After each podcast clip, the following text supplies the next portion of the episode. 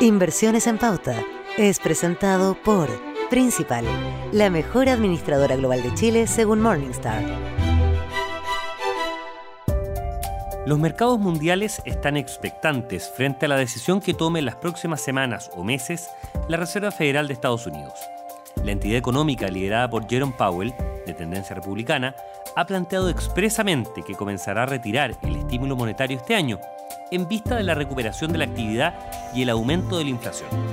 Sin embargo, las dudas que inquietan a los inversionistas son cuándo comenzará a subir la tasa de política monetaria y qué tan sostenido será ese incremento.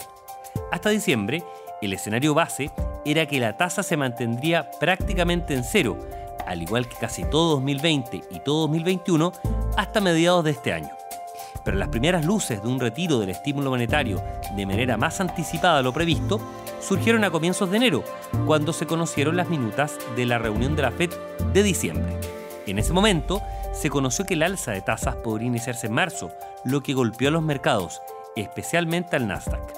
Esta semana, el Congreso debe confirmar a Jerome Powell para un segundo periodo al mando de la Fed por otros cuatro años.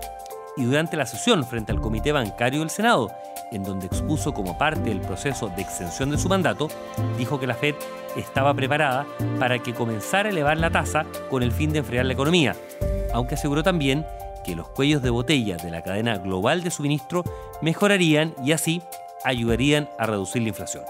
De todas formas, Powell aseguró que si la Fed observa que la inflación persiste en niveles altos por más tiempo de lo esperado, subirán las tasas en el tiempo. Inversiones en Pauta es presentado por Principal, la mejor administradora global de Chile según Morningstar.